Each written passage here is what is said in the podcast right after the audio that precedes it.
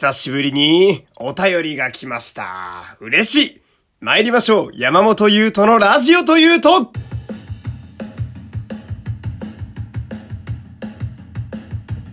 どうも、皆様こんにちは。声優の山本優斗でございます。第237回目の山本優斗のラジオというと、始まりましたよろしくお願いします11月も後半に差し掛かっているというのに、本日の都内は24度というね、えー最高気温、そして最低気温18度という、異常ですね。体調崩されてないですか皆様？大丈夫ですか？まあ私としましてはまあ寝汗がすごくてね、えーなんと23回目が覚めるという朝5時に起きるというね、えー非常にショートスリーパーな生き方をしているのに困ったもんでね。えーまあそんな中嬉しいことにですね本当に久しぶりに長文のお便りが来ました。なんで今日はいきなりこいつを読んでいきたいんですけれどもね、えーこちら、えー山本さんこんにちは。こんにちは。私の自慢の種聞きますか？うん。何年か前に公開された映画ザ・ジかなジだなジ・アイドルマスターアイドルマスタームービー輝きの向こう側への公開を当時はとても楽しみにしていて公開日に見に行きました。うん。中盤くらいで地方に合宿に行くパートがあるのですがそこであれなんか地元に雰囲気が似ているなぁと思ったのです。うん。しばらくするとその場所の地名を表す固有名詞が出たんですがなんとマジで私の地元でした。おお何でもないシーンで声が出そうになって危なかったです。あーわかるわかる。わかるよ。私もあの福井の話が急にバラエティで取り上げられると全然興味ないのになんか目がいっちゃうもんね。えーとこれだけならそんなに自慢でもないのですがなんとこの後あらゆるアイドルマスターのアニメでアイドルが私の地元に合宿に来るようになってしまいました。すごいね。アイドルマスターは何種類もね、えー、てあのシリーズございますから。そうかそうか。おそらく山本さんの地元よりも私の地元の方が田舎なのでおう。こんなことってあるんだなと感激しました。うん以来私は地元に帰りたくなるたび劇場版アイドルマスターの曲を聴くようにしています。これって自慢になりますかね？自慢判定お願いします。自慢判定。そうですね。自慢ポイント5です。いや違うんですよ。あれそんなルールだったっけ？まあいいんですけど。このうんお便りを送ってくれた方は私の地元福井市よりも田舎ということはまあモンゴルの大草原でゲルで生まれたとかそういう感じの方ですかねいい自慢じゃないですかこれ要はアイドルマスターのキャラたちが合宿だからつまりまあ修行みたいなもんか。えー己を鍛えるために、えーこの方の地元にみんな行くという、そういうわけですね。まあ修行場のような状態になっているような感じでございますけれども。地元が聖地巡礼って結構熱い話ですよね。まあ私で言うなら福井やと、うーん、やっぱ電脳コイル？電脳コイルっていうアニメが多分福井の話やと一番有名な気がするんですけど、直近で浮かぶのがね、直近とか言いながら全然10年ぐらい前だったりするんですが、グラスリップってアニメがあって、あとはね、うーんと、この前、スタジオで話を聞いたのが、どうやら来年の3月のアニメかな？で、福井県の高校がモチーフのアニメがやるらしくて、あ、あとあれか、福井県の高校といえば、ちはやふるね。この辺が有名なんじゃないかなと思いますけれども、えー非常にいいお便りですね。ありがとうございます。えーこんな感じでお便りお待ちしております。えーメールテーマ、今のメールテーマはですね、え私の自慢でございます。で、まあ、今月ね、もうあの、日にち少ないんですけど、えー今月いっぱいはこの私の自慢でやっていきたいと思いますのでね。もちろん、その他のお便りでも何でもいいので、えー気軽に送ってください。えラジオトークの機能でも大丈夫ですし、番組概要の URL に貼ってある質問箱からでも、どちらでも大丈夫です。えーお待ちしております。そして、えーフォロー、いいね、SNS でのシェア、今日も皆様よろしくお願いします。えー、私普段はね、そして普段、えー、フリーで声優やっております。まあ、もし声の案件等ありましたら、ツイッターの DM にてお願いします。さあ、ここからはですね、コーナー参りましょう。アドリブフリートークよ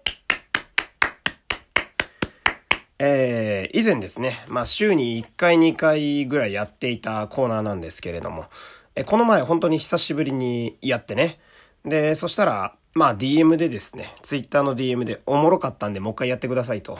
えー、来ましてね。なんで、ちょっと気持ち、頻度を増やしてみようかなと。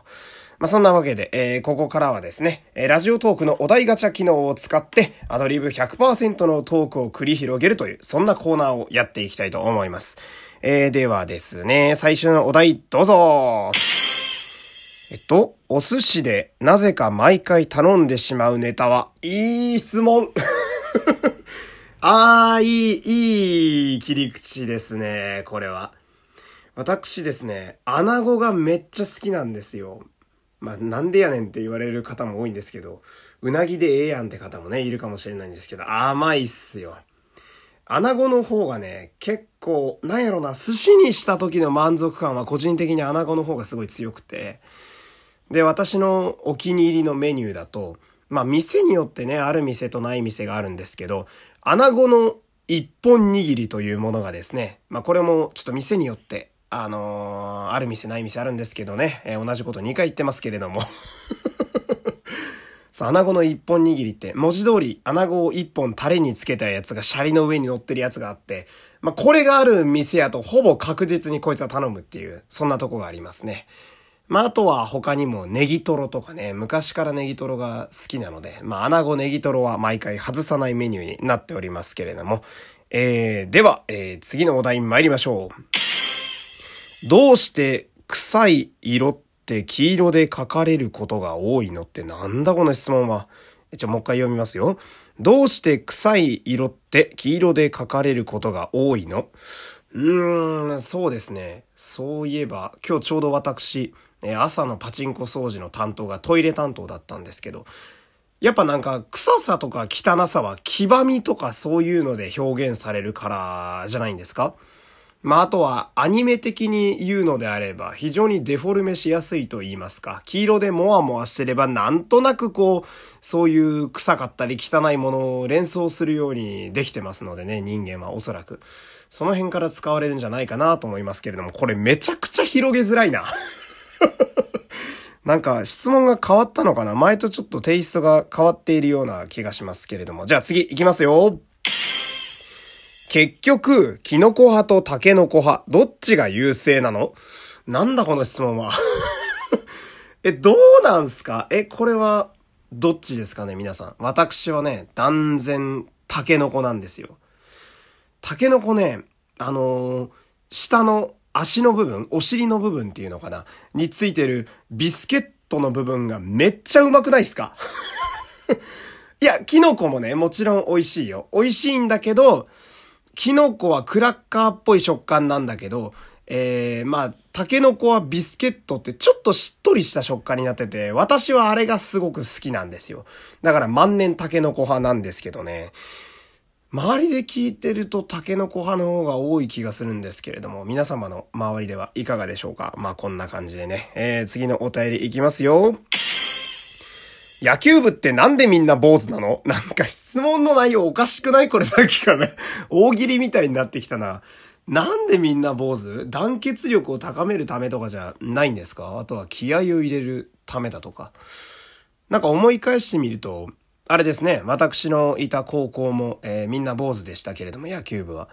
あの、野球部が引退してね、あの、高校3年生の夏以降で。そうすると、皆さん、まあ2年半以上髪型が一緒だったわけですから、そのね、圧から解放されて新しい髪型をね、えー、皆さん模索し始めますけれども、漏れなく全員瞑想してましたね。なんか、北斗の剣の雑魚みたいなモヒカンっぽい頭にしてるやつもいれば、なんか、体格的にはこう、ごっつい熊みたいなやつなのにめっちゃロン毛にしてて、なんかの歌舞伎町のナンバー6ぐらいのホストみたいな感じのやつがいたりとか なんかなんだかんだでやっぱりこう、お前らは坊主でええんちゃうかって思ったような、そんな記憶がありますけれども。えー、っと、時間的に次が、え、最後のお題かな。いきますよ。令和生まれってどんな大人になると思う？令和生まれ？うーん。なんかあんまり喧嘩とかしなくなりそうですよね。っていうかまあ私、私がね、平成4年生まれなんですけど、いわゆるゆとり世代という、まあ死後ですかね。ゆとり世代っていう、まあそういう人間でして。で、まあ、あの、突然土曜日授業がなくなったりだとか、なんかこう、いろんな教育の変革に巻き込まれた世代のが我々なんですけれども、我々の時点で結構なんか、人とバチバチにやり合うみたいなのはすでに古いみたいな風潮があるので、で、今のテレビのね、業界第7世代お笑いのとことか見てても、やっぱバチバチの喧嘩お笑いとかあんまりやらなくなったので、まあ、それを考えてみると、令和の子たちはより穏やかにあまり人とぶつからないようになるのかなって、そんな気はしますね。まあ、必要な場面であれば意見のぶつかり合いはあってもいいと思いますけれども、無駄な争いは、まあ、やんない方がもちろんね、えー、いいとは思いますので、その辺は、